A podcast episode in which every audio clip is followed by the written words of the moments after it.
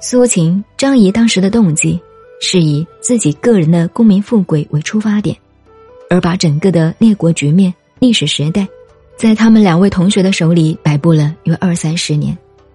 他们并没有一个中心思想，或者政治上的主义。同时，也可以说，当时一般领导人并不接受任何中心思想或者主义，对于道德仁义的中心思想都不管了。只认识利害关系，这一点对我们现在来说是一个历史的经验，要特别注意。中国几千年历史一个乱象，到了像战国的末期，像南北朝的末期，像五代的末期，仁义道德没有办法发挥作用，没有人接受，这是什么原因呢？当然有它的道理，譬如孟子，大家都读过的。孟子不过比苏秦、张仪早一点而已，为什么孟子到处讲仁义，到处吃瘪呢？为什么苏秦、张仪会那么吃香？这样比较下，就产生了两个观点。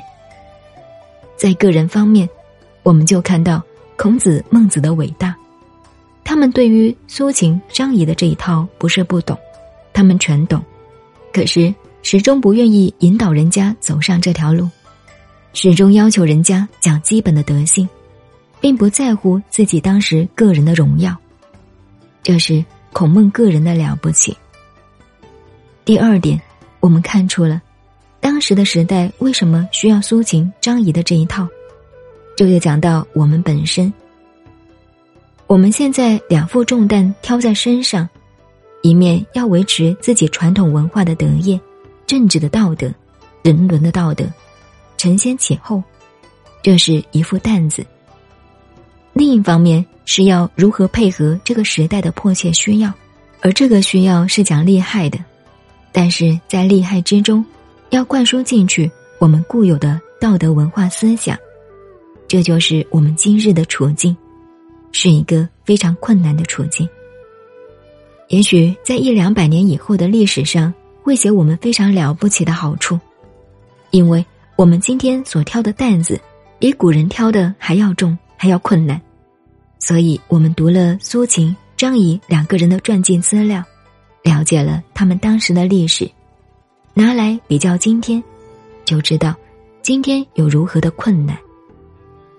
因此，大家有时间不妨多读《史记》《战国策》这一类书，不要以为这是古书，已经过时了。如果不变成书呆子。在碰到事情的时候，发挥起来非常有用处。透过了古书，更有利于现代情况的了解和发展。